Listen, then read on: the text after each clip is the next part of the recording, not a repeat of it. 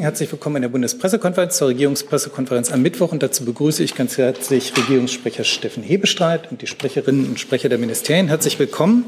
Und wie am Mittwoch üblich beginnen wir mit dem Kabinett, äh, mit dem Bericht aus dem Kabinett. Herr Hebestreit. Ja, herzlich willkommen auch von mir. Ich versuche es knapp zu halten. Ähm, Bericht aus dem Kabinett. Das, die Bundesregierung hat heute beschlossen, dass sich die Bundeswehr an der EU-Ausbildungsmission in Niger beteiligt. Sie soll die dortigen Streitkräfte ertüchtigen. Geführt wird die Mission von der Europäischen Union. Und die Bundeswehr kann sich mit bis zu 60 Soldatinnen und Soldaten daran beteiligen. Das Mandat soll zunächst bis 31. Mai 2024 gelten. Es gilt allerdings natürlich zunächst die Zustimmung des Deutschen Bundestages abzuwarten. Aufgabe der militärischen Partnerschaftsmission EUMPM Niger ist die Verbesserung der Fähigkeiten der dortigen Streitkräfte mit dem Ziel, selbstständig terroristische Bedrohungen einzudämmen, die Bevölkerung zu schützen und für ein sicheres und geschütztes Umfeld zu sorgen. Ähm, es geht unter anderem um den Aufbau eines Zentrums zur Ausbildung der Techniker der nigrischen Streitkräfte und auch Beratung und Fachausbildung von Spezialisten sowie die Unterstützung im Aufbau eines Führungsunterstützungsbataillons. Des Weiteren, das haben Sie eben in der Veranstaltung, die vorher hier war, schon gesehen, hat die Bundesregierung ähm, eine wichtige Komponente in ihrer Fachkräftestrategie heute beschlossen. Es geht, wie Sie gemerkt haben, um die Weiterentwicklung des Fachkräfteeinwanderungsgesetzes. In Zeiten des Strukturwandels brauchen wir viele gut qualifizierte Fachkräfte. Nur so wird es uns gelingen, unseren Wohlstand und unsere Sozialsysteme zu sichern. Die Bundesregierung setzt mit ihrer Fachkräftestrategie stark auf inländische Potenziale. So wollen wir die Erwerbsbeteiligung von Frauen und Älteren erhöhen und die Aus- und Weiterbildung stärken.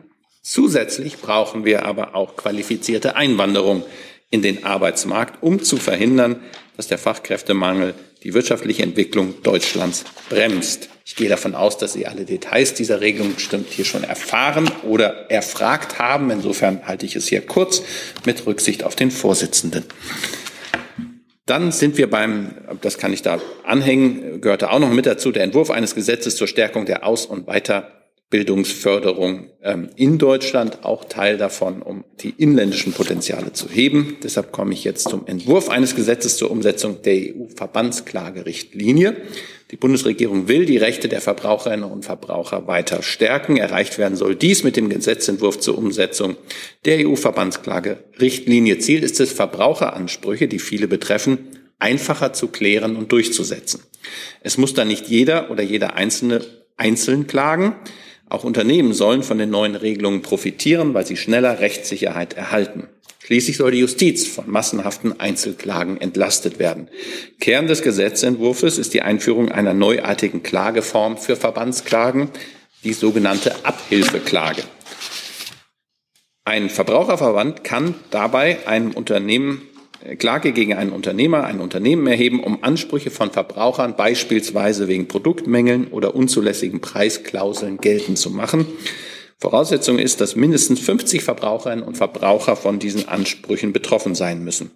Die Verbraucherinnen und Verbraucher selbst brauchen nicht zu klagen, sie profitieren aber vom Verfahren unmittelbar, denn wird der Klage stattgegeben, erhalten die von der Klage Betroffenen einen ihnen zustehenden Geldbetrag direkt, direkt von dem Sachwalter der das Urteil umsetzt. Es dürfen nur solche Verbände eine Abhilfeklage einheben, die als qualifizierte Verbraucherverbände beim Bundesamt für Justiz registriert sind und bestimmte Anforderungen, zum Beispiel hinsichtlich ihrer Finanzierung, erfüllen.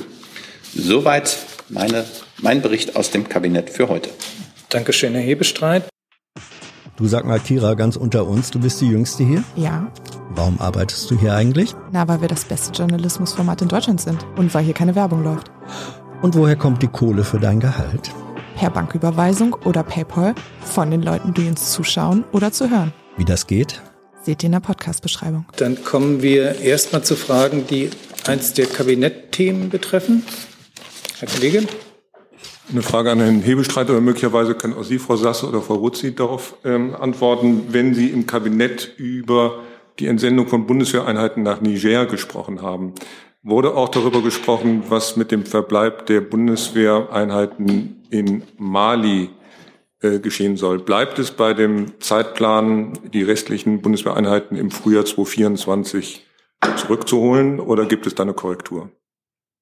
Das war heute nicht Thema der Kabinettssitzung. Heute ging es um Niger. Die Frage, die Sie ja berechtigterweise aufwerfen, stellen sich alsbald, denn es geht ja ähm, um eine Verlängerung eines Mandates, das dann in, in Mali, ich glaube im Mai, zur Verlängerung ansteht, wenn man es denn will. Wenn wir da was Neues mitzuteilen haben, tun wir das. Die Situation hier haben wir mehrfach, glaube ich, diskutiert, auch die Schwierigkeiten hervorgehoben und wir beobachten die Situation sehr genau. Kann dem nichts mehr hinzufügen. Die beiden Damen nicken, ich bin zufrieden. Weitere Fragen zu äh, Kabinettsthemen? Das ist nicht der Fall. Dann neues Thema, Frau Kollegin hier vorne. Ja, ich. Ähm, nee, das Mikrofon vor Ihnen bitte. Das hier. Ähm, zu dem Besuch von ähm, König Charles. Ist er überhaupt ein König? Naja, jedenfalls äh, der Staatsbesuch. Äh, was kostet das die Bundesrepublik, wer auch immer sich dafür angesprochen fühlt? Wer fühlt sich angesprochen? Das müssen wir nachliefern, das äh, müssen wir klären. Ich weiß, dass Staatsbesuche im Budget des Auswärtigen Amtes äh, angesiedelt sind, allerdings bei einem so großen Staatsbesuch und sind verschiedene Gewerke beteiligt. Das müssen wir zusammenliefern, äh, zusammenstellen und Ihnen dann nachliefern. Ähm, ich weiß nicht, ob wir das während König Charles ähm, im Land Weil das schon schaffen. Manche Abrechnungen gibt es dann auch erst später, aber Herr Feldmeier kümmert sich. Danke. Weitere Fragen zu diesem Thema? Dann Herr Jessen, neues Thema. Äh, Frage zur Aufhebung der Sektorziele äh, im Umweltschutz. Warum macht die Bundesregierung das mit Zustimmung des Kanzlers? Immerhin war in der Vergangenheit darauf hingewiesen worden, dass das damals von der Umweltministerin Svenja Schulze eingeführte Prinzip des Klimaschutzgesetzes mit den genauen Sektorzielen einer der größten umweltpolitischen Erfolge gewesen sei. Warum geht man davon jetzt ab?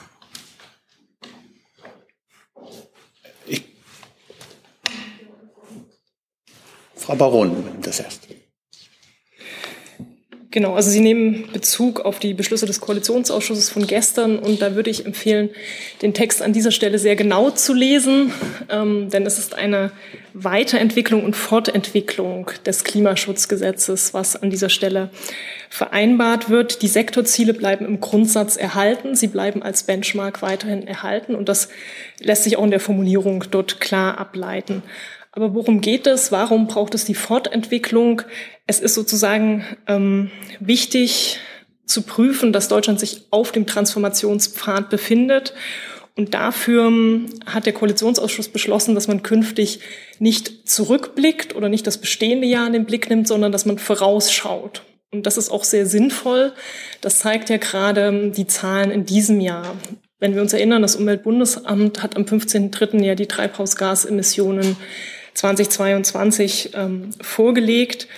Und da war es beispielsweise so, dass im Bereich der Industrie wir sinkende, Information, sinkende Emissionen äh, zu verzeichnen hatten, die auf Effizienzsteigerungen zurückgehen, aber auch sinkende Emissionen, die auf die Energiekrise und Produktionsrückgänge zurückzuführen sind. Und deswegen macht diese Betrachtung zurück keinen Sinn, sondern es macht sehr viel mehr Sinn, vorauszublicken und eben zu schauen, mit welchen Maßnahmen kann ich die Transformations Ziele und Pfade bis 2030 und 2045 erreichen. Und das ist das Wesentliche, was der Koalitionsausschuss äh, beschlossen hat. Und es bleibt aber dabei, dass es sozusagen ein jährliches Monitoring geben wird, wo die, wo die Sektorziele weiterhin als Benchmark dienen.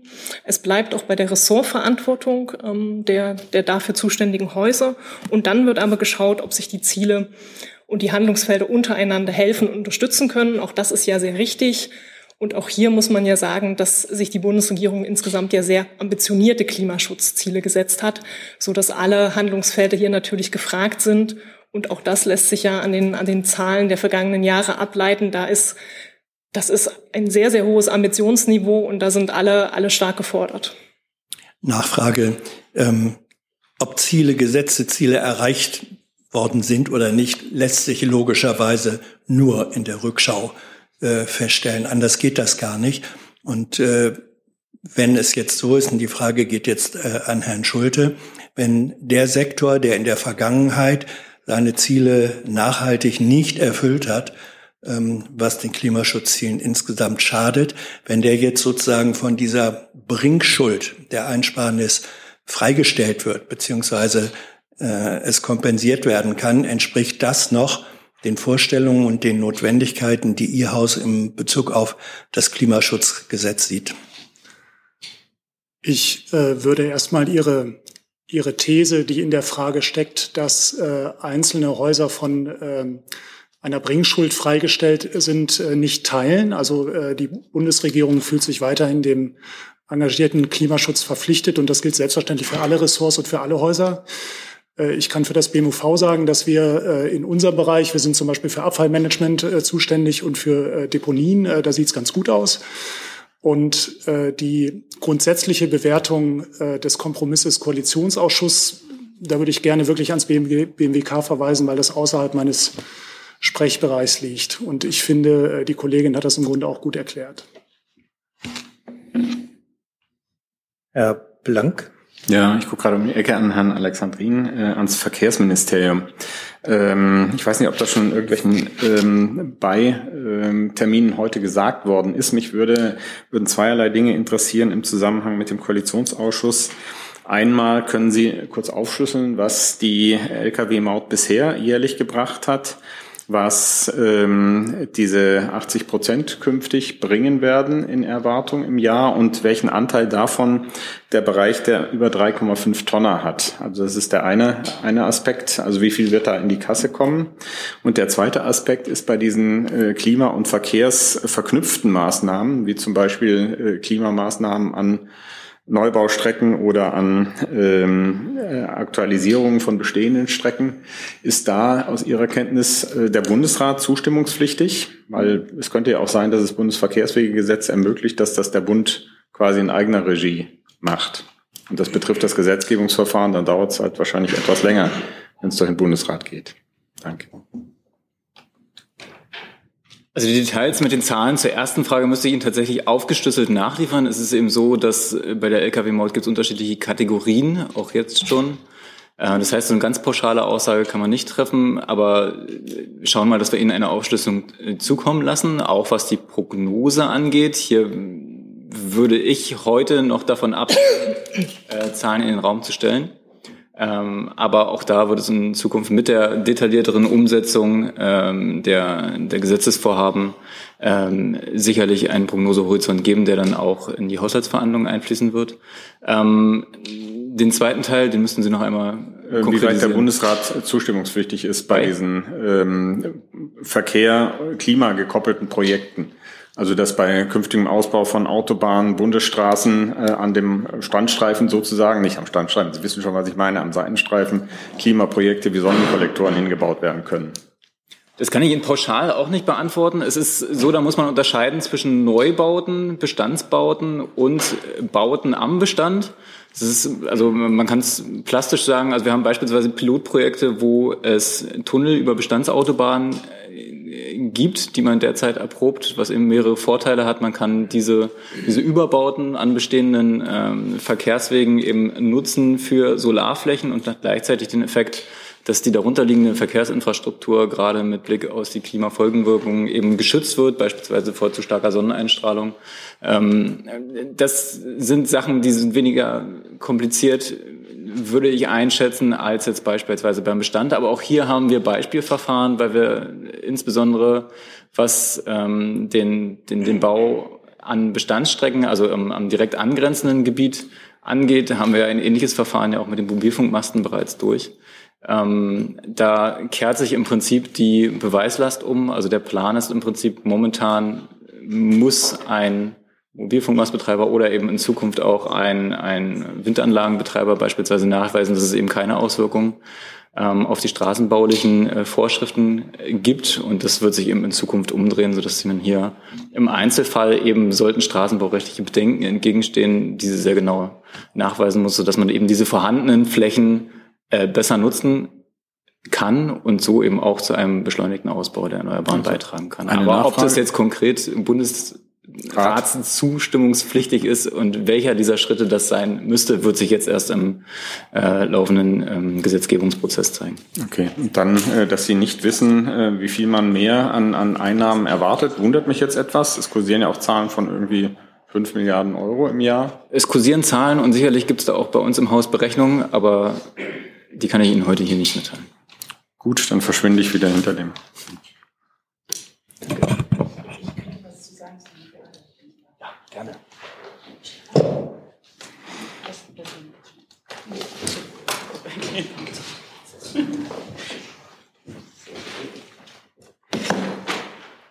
Genau. Ich freue mich immer, wenn ich äh, ähm, etwas zum Baugebiet sagen kann. Eine absolut praktische und äh, tolle Gesetzgebung. Heute haben wir auch zum Ahrtal dazu was gemacht. Aber die Frage ist tatsächlich, liegt in unserem Bereich und wurde schon längst gelöst. Und zwar, ich glaube, Ende letzten Jahres. Ich darf Sie da ähm, die Frage ähm, PV-Anlagen etc. an, an Schienenstrecken und auch an Autobahnstrecken auf das, man kommt bei dem Titel nicht drauf, auf das Gesetz zur sofortigen Verbesserung der Rahmenbedingungen für die erneuerbaren Energie im Städtebaurecht hinweisen. Und dort haben wir ähm, PV-Anlagen im Außenbereich genehmigt, da diese Flächen, wie man sich denken kann, eh ohnehin durch optische und akustische Belastungen vorgeprägt sind. Das gibt's also schon. Danke für. Also dann darf ich aber nochmal nachfragen. Entschuldigung, Frau Steffen, äh, gibt es da auch eine Regelung, ob der Bundesrat eingeschaltet werden muss oder nicht in diesem Gesetz? Nee, es ist ja schon durch. Also es ist, es existiert schon, die Regelung, ist schon ein Gesetzblatt. Okay. Danke für die Ergänzung, Frau Steffen. Dann hatte ich auf meiner Liste äh, Herrn Jordanz. Wir sind sozusagen im weitesten Sinne beim Koalitionsausschuss. Ich wollte noch mal kurz zurück zu den Sektorzielen. Gerne.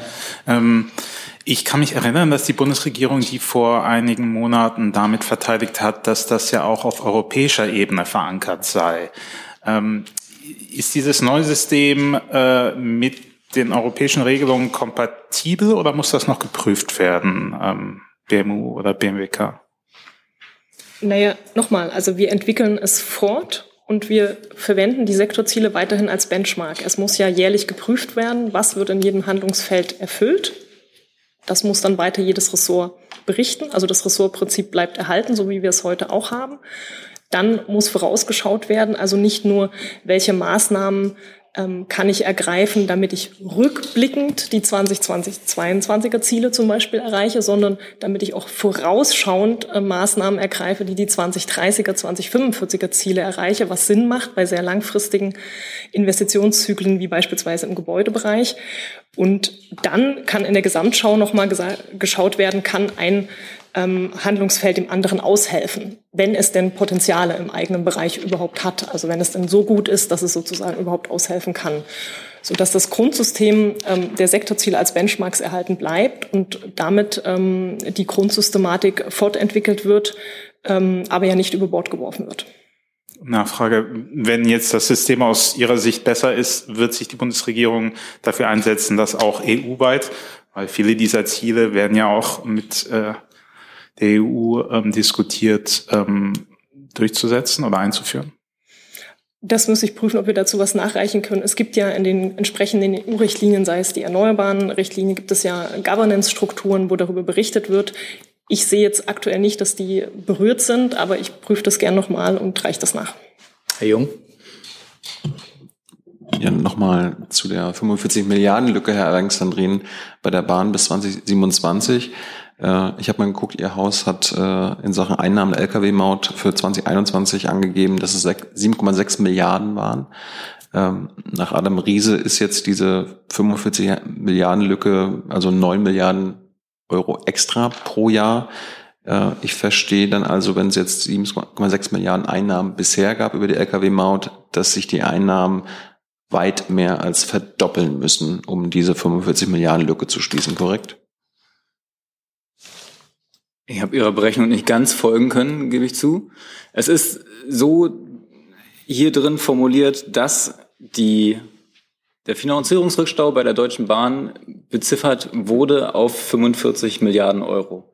Diesen versucht man weitestgehend durch einen Aufbruch des ehemals geschlossenen Finanzierungskreislaufs Straße zu finanzieren und inwieweit die Höhen hier einander gehen, wie weit wir Einnahmen aus der Lkw-Maut und wie weit regulärer Haushalt und die aktuellen Haushaltsverhandlungen hier eine Rolle spielen, kann ich aktuell noch nicht sagen.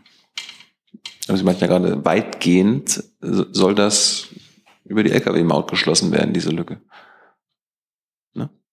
So steht es im Beschlusspapier des Koalitionsausschusses. Also muss ja quasi ein Großteil dieser 45 Milliarden Lücke über die Lkw-Maut finanziert werden. Nein, also die Höhe der Lkw-Maut, die ist ja auch in diesem Beschlusspapier festgelegt worden. Das heißt, ein Teil der Finanzierung wird, und das ist eben neu, durch die Einnahmen der Lkw-Maut, der neu eingerichteten CO2-Differenzierung der Lkw-Maut äh, gedeckt werden. Jessen? Nochmal an äh, Frau Waron, weil Sie eben betont haben, dass die Sektorziele als Benchmarks der einzelnen Bereiche erhalten bleiben. Was passiert dann, wenn auch in der Zukunft ähm, sagen wir, der Verkehrsbereich seine Sektorziele, die Benchmarks nicht erfüllt. Was hat das als Konsequenz zur Folge?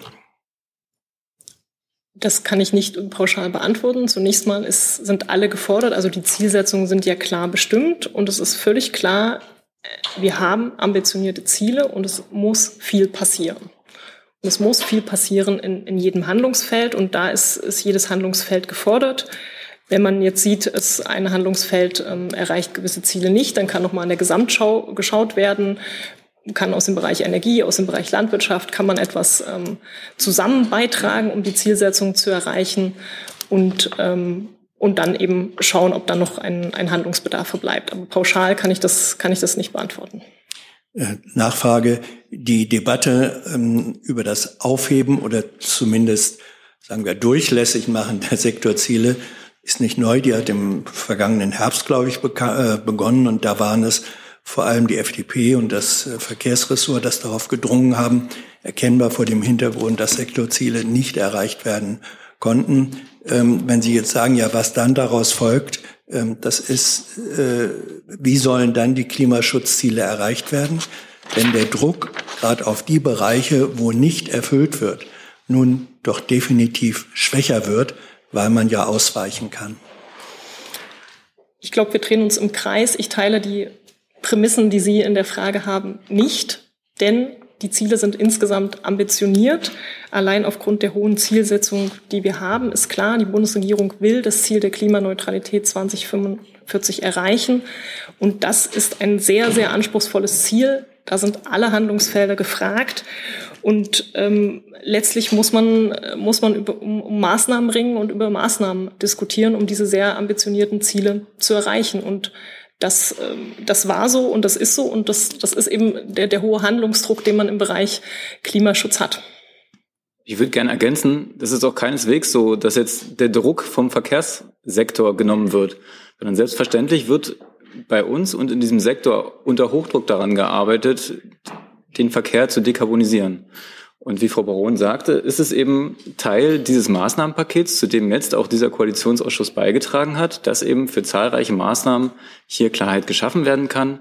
Die finden Sie alle in dem Papier aufgelistet. Wir haben eine erhebliche Stärkung der Schiene, indem wir die 45 Milliarden, die Sie gerade ansprachen, die sind vor allen Dingen wichtig, um den aktuellen Bedarf, aber eben auch die Mittelfristplanung, insbesondere für die Bauindustrie zu schaffen.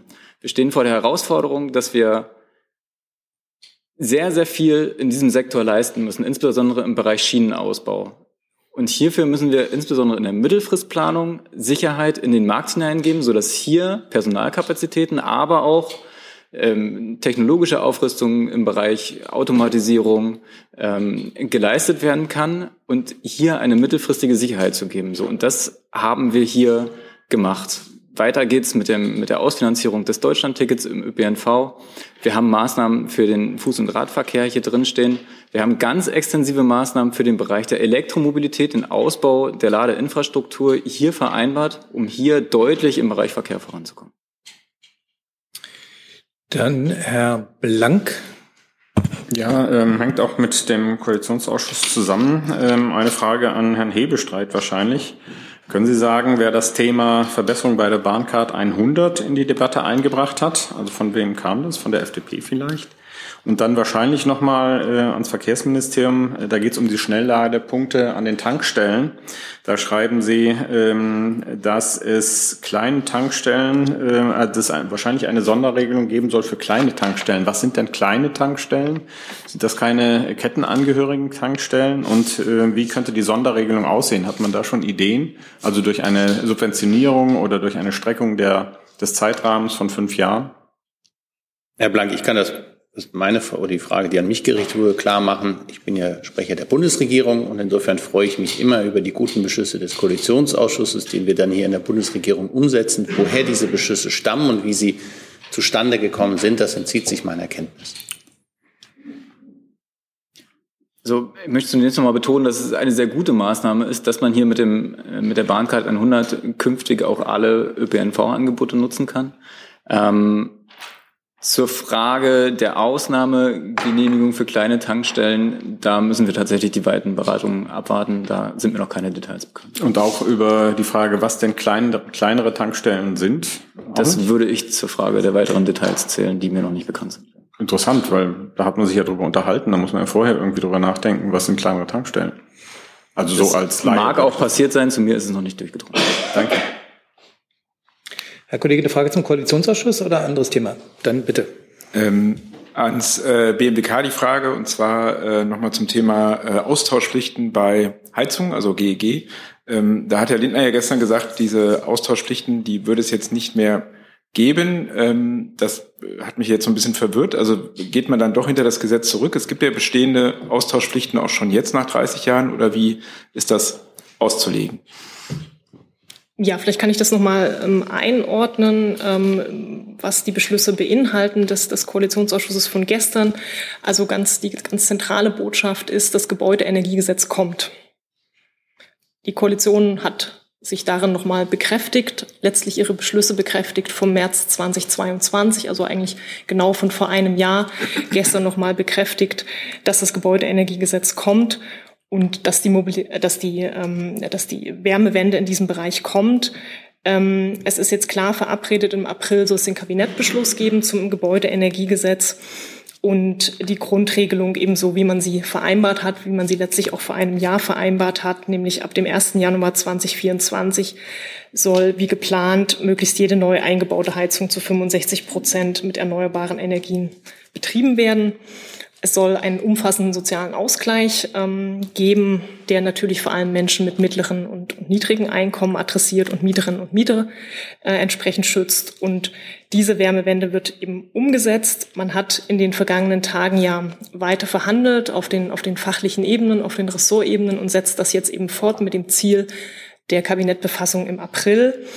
Und da laufen jetzt die Abstimmungen. Es gibt ja schon Übergangsfristen, es gibt ähm, Aus, ähm, Ausnahmeregelungen, die werden jetzt äh, fein justiert. Ähm, es ist aber auch so, wie es auch bislang schon war. Der Gesetzentwurf adressiert ja neu eingebaute Heizung, also eine Heizung, die im Bestand äh, sich im Gebäude befindet und die beispielsweise ausfällt, weil sie repariert werden muss. Die kann natürlich ganz normal repariert werden. Und wenn eine Heizung nicht repariert werden kann, also irreparabel ist, dann gelten Übergangsfristen. Diese Übergangsfristen werden jetzt nochmal feinjustiert. Und, und das wird jetzt einfach nochmal in, in der feinen Abstimmung finalisiert. Im, im, im Grundsatz ähm, ist die Systematik aber so, wie sie, wie sie im Gesetzentwurf angelegt ist. Und dann, ähm, genau, das, das, das sind jetzt eben die Abstimmungen, die, die zu dem Punkt laufen. Also eine Aufhebung sozusagen der Fristen gibt es dann nicht. Bei, also diese Kesselaustauschfristen gelten ja jetzt schon, also im bestehenden Recht, das bleibt einfach so, wie es ist. Und es, es wird jetzt nochmal über Fristen und, ähm, und, und Feinjustierung bei Fristen und, und vielleicht längeren Übergangsregelungen gesprochen. Das ist jetzt noch nicht, ähm, nicht final geeint. Da laufen jetzt die, die Ressortabstimmungen. Frau Kollegin, war, war Ihre Frage auch zum Koalitionsausschuss? Wenn ich darf, gerne zwei Fragen. Noch eine Rückfrage zu dem, ähm, zu dem quasi Verbot von Öl- und Gasheizungen im nächsten Jahr. Ähm, da sind irgendwie gestern äh, bei der PK irgendwie so Mixed Messages äh, gekommen. Also die FDP äh, ähm, klang so, als ähm, würden die Gasheizungen da wieder rausgenommen werden, weil die ja eventuell irgendwann mal wasserstoff-ready sein könnten.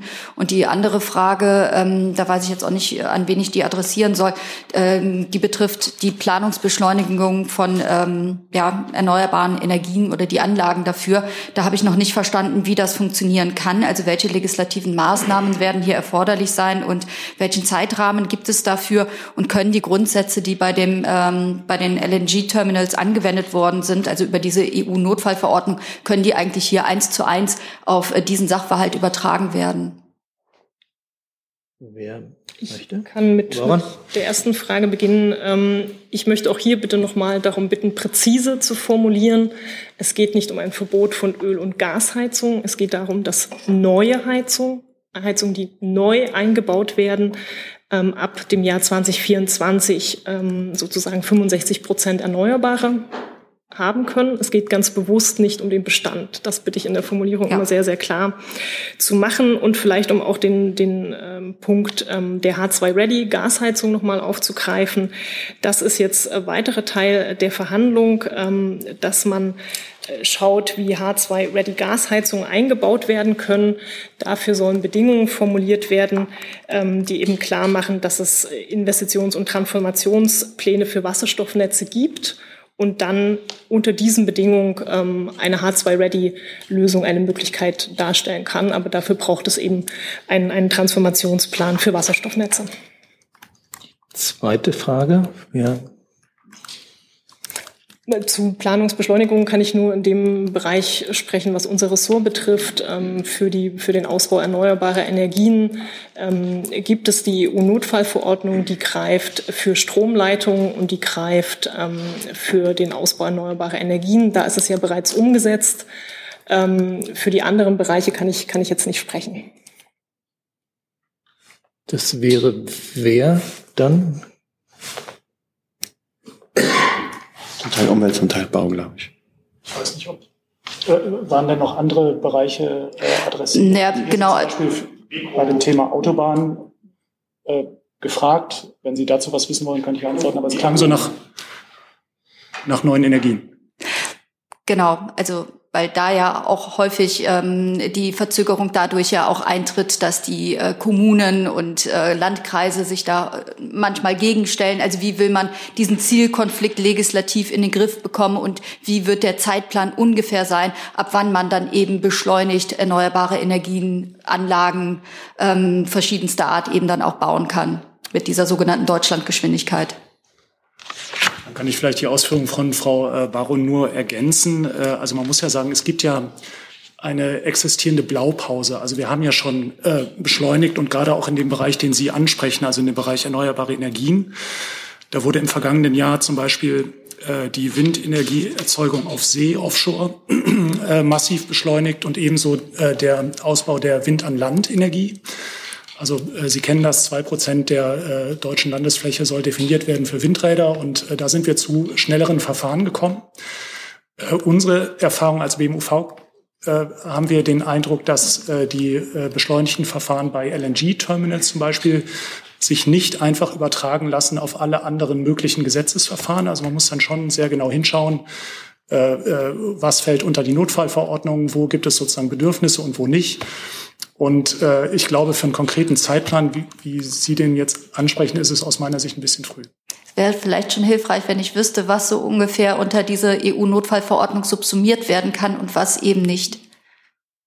Äh, Frau Beate Baron, kannst du ergänzen? Sonst ja.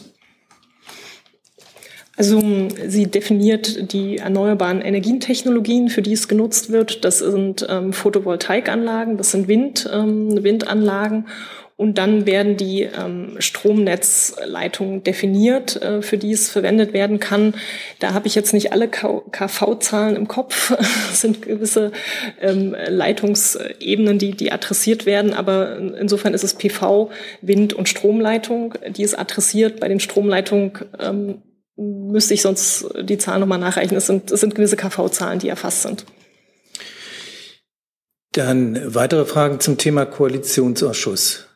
Zum Herr Jordans.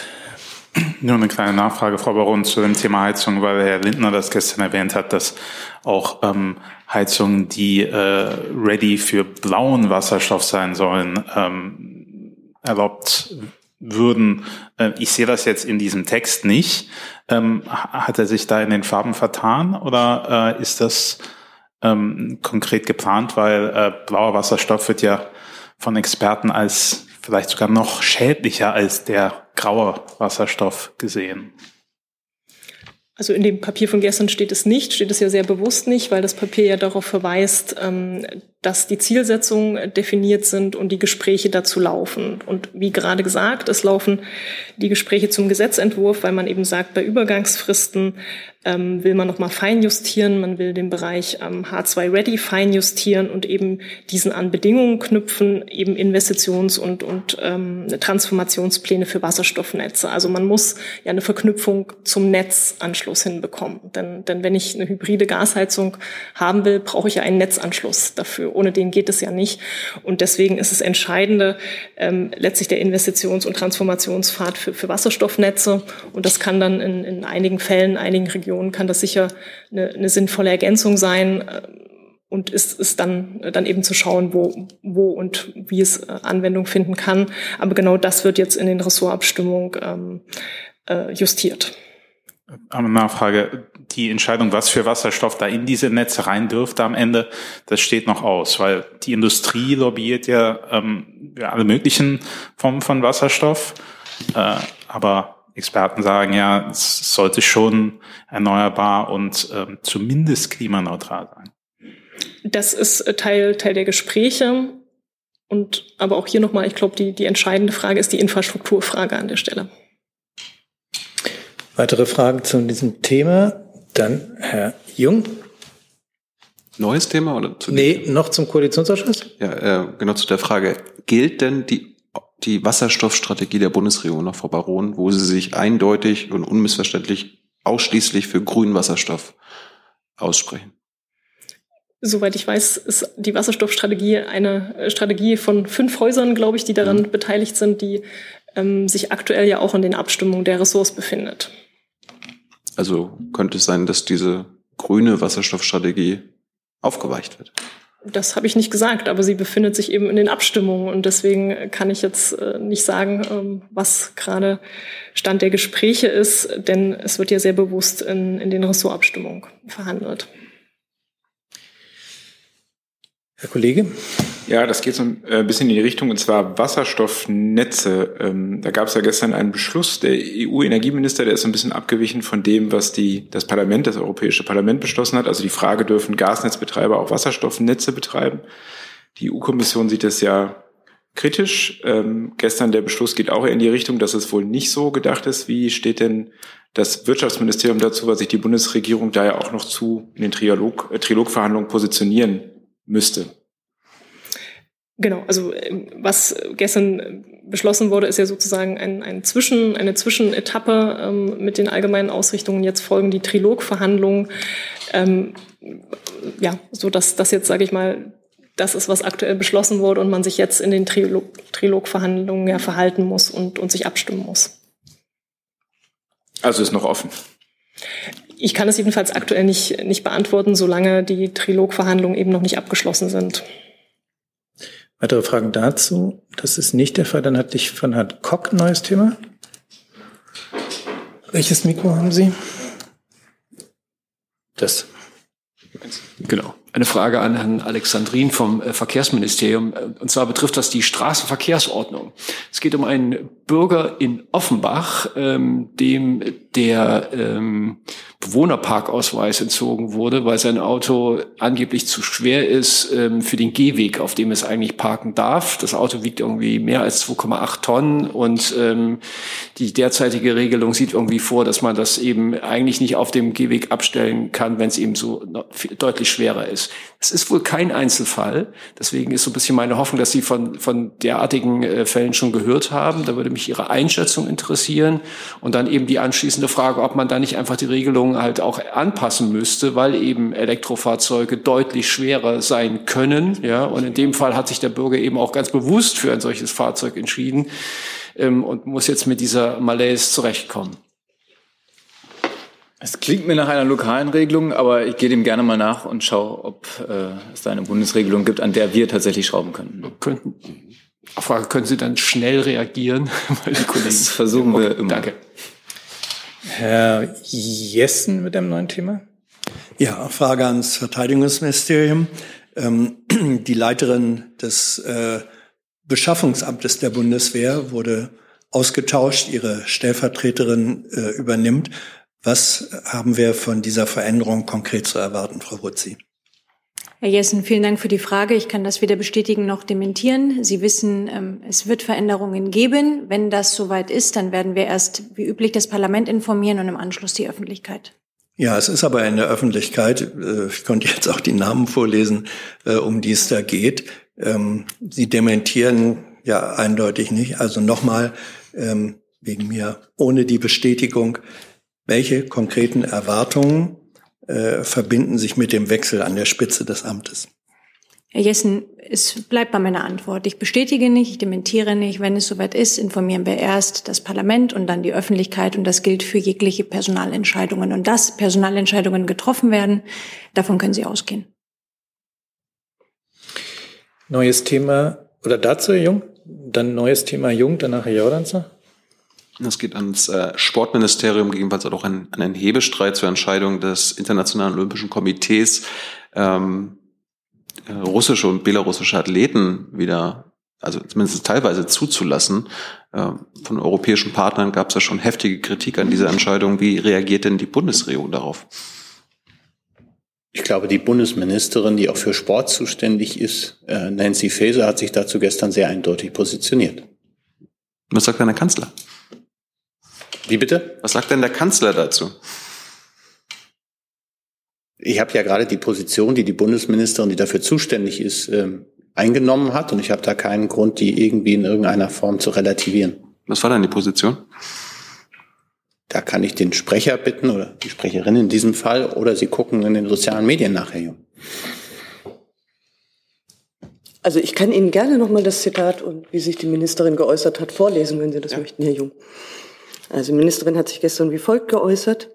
Die Entscheidung des IOC ist ein Schlag ins Gesicht der ukrainischen Sportlerinnen und Sportler. Sie haben die Solidarität des internationalen Sports verdient. Das Mindeste, was die Ukraine erwarten kann, ist eine klare Haltung. Der internationale Sport muss den brutalen russischen Angriffskrieg in aller Klarheit verurteilen. Das geht nur mit einem kompletten Ausschluss russischer und belarussischer Athletinnen und Athleten. Dass das IOC zwar immerhin Angehörige des russischen Militärs wie auch Mannschaften nicht zulassen möchte, ist nur das absolute Minimum und reicht nicht aus. Es gibt keinerlei Grund für eine Rückkehr Russlands in den Weltsport. Putin führt seinen verbrecherischen Krieg weiter mit entsetzlicher Brutalität gegen die ukrainische Zivilbevölkerung. Das russische Militär tötet jeden Tag unzählige Ukrainerinnen und Ukrainer, darunter auch zahlreiche Sportlerinnen und Sportler. Olympische Spiele finden nicht im luftleeren Raum statt. Wer den Kriegstreiber Russland internationale Wettbewerbe für seine Propaganda nutzen lässt, der schadet der olympischen Idee von Frieden und Völkerverständigung. Danke. Äh, was wird denn die Bundesregierung oder ihr, das Sportministerium jetzt äh, konkret tun? Wie werden Sie sich einsetzen, dass diese Entscheidung ähm, wieder zurückgenommen wird? Beziehungsweise werden Sie den deutschen Athleten empfehlen, Wettkämpfen ähm, fern zu bleiben, wo russische und belarussische Athleten antreten. Geht ja jetzt schon mit der Qualifikation teilweise los. Ich habe zum jetzigen Zeitpunkt den Worten der Ministerin nichts hinzuzufügen. Hey, Jordans? Ja, meine Frage bezieht sich auf das Thema. Und zwar ähm, finden ja äh, in den kommenden Monaten ähm, Qualifikationen, äh, Events in Deutschland statt. Bogenschießen, Kanufahren, glaube ich, diesen Sommer ähm, die wichtig sein werden für die Olympischen Spiele. Wird die Bundesregierung denn ähm, russischen und belarussischen Athletinnen und Athleten äh, Visa erteilen, um an diesen äh, Wettkämpfen teilzunehmen? Äh, Frau Sasse oder Frau Kock, ich bin mir nicht sicher, wer da zuständig ist. Ich kann gerne dazu was sagen, Herr Jordans. Ähm, also Sie sprechen, ich will vielleicht erstmal grundsätzlich für, was die Visa für Olympia angeht. Ähm, das werden natürlich die französischen Behörden entscheiden. Aber Sie haben ja ganz konkret nach Wettkämpfen in Deutschland hier gefragt. Da ist es so, dass jeder einzelne Visumsantrag von unseren Auslandsvertretungen entsprechend der gültigen Rechtslage geprüft wird, ähm, was den Umgang mit Anträgen auf Schengen-Visa von russischen Staatsangehörigen angeht, ähm, müssten Sie im Hinterkopf halten, dass ja das Visa-Erleichterungsabkommen zwischen der EU und Russland ausgesetzt ist. Das spielt natürlich äh, in dem Zusammenhang eine Rolle. Und die EU-Kommission hat im, im Zuge dieser Aussetzung Leitlinien erlassen, die eine einheitliche Bearbeitung der Anträge durch alle Schengen-Vertretungen sicherstellen sollen. In diesen Leitlinien ist auch vorgegeben, dass Sicherheitsrisiken im Visumsverfahren streng geprüft werden, strenger als äh, bisher und generell eine restriktivere Visavergabe erfolgen soll. Äh, wenn ich jetzt nachfragen darf, verstehe ich das jetzt so, dass Sie, Sie planen, äh, diese Visa strenger zu vergeben, aber nicht ausschließen können, dass äh, Visa an russische Athleten und Athletinnen vergeben werden, trotz der Aussagen der Ministerin, dass das eigentlich ein Schlag ins Gesicht der ähm, Ukrainer ist? Also vielleicht äh, der Klarstellung halber, damit hier keinerlei Eindruck von Widerspruch aufkommt. Äh, wir sind da voll auf Linie äh, der Innenministerin, schließen uns ihrer Linie da auch, vollkommen an. Was ich gesagt habe, ist, dass äh, nach den Leitlinien, die die EU-Kommission für Schengen-Visa ähm, herausgegeben hat, dass danach ein strengerer Maßstab angelegt werden muss, dass eine restriktivere Visavergabe ähm, erfolgt und dass natürlich die Visavergabe selber äh, für jeden Einzelfall ganz konkret geprüft werden muss und von unterschiedlichen Faktoren abhängt. Das ist ja auch klar. Das ist äh, bei der Visumsvergabe immer so. Herr Jung dazu? Als der Deutsche Fechtverband äh, einen, Welt, einen Weltcup austragen wollte, da hieß es, dass äh, ihnen von der Regierungsseite signalisiert wurde, dass es keine Visa für russische und belarussische Athleten geben würde. Ähm, stimmt das? Für das Auswärtige Amt? Weil der Weltcup wurde ja dann ja abgesagt. Da liegen mir im Moment keine Informationen zu Herr Jung äh, vor, aber ich hole die gerne ein und äh, reiche das gerne nach. Danke. Neues Thema, Herr Kollege? Äh, fürs Auswärtige Amt, Frau Sasse, ich komme nochmal auf meine Frage zum Fall äh, Rahul Gandhi in Indien zurück, dass die äh, führende Persönlichkeit der Oppositionspartei Congress in Indien letzte Woche verurteilt und sofort aus dem Parlament ausgeschlossen worden ist. Ähm, Sie hatten am Montag gesagt, dass das AA so eine Antwort äh, nachreichen würde. Das haben wir noch nicht bekommen. Ähm, können Sie jetzt diesen Fall bewerten?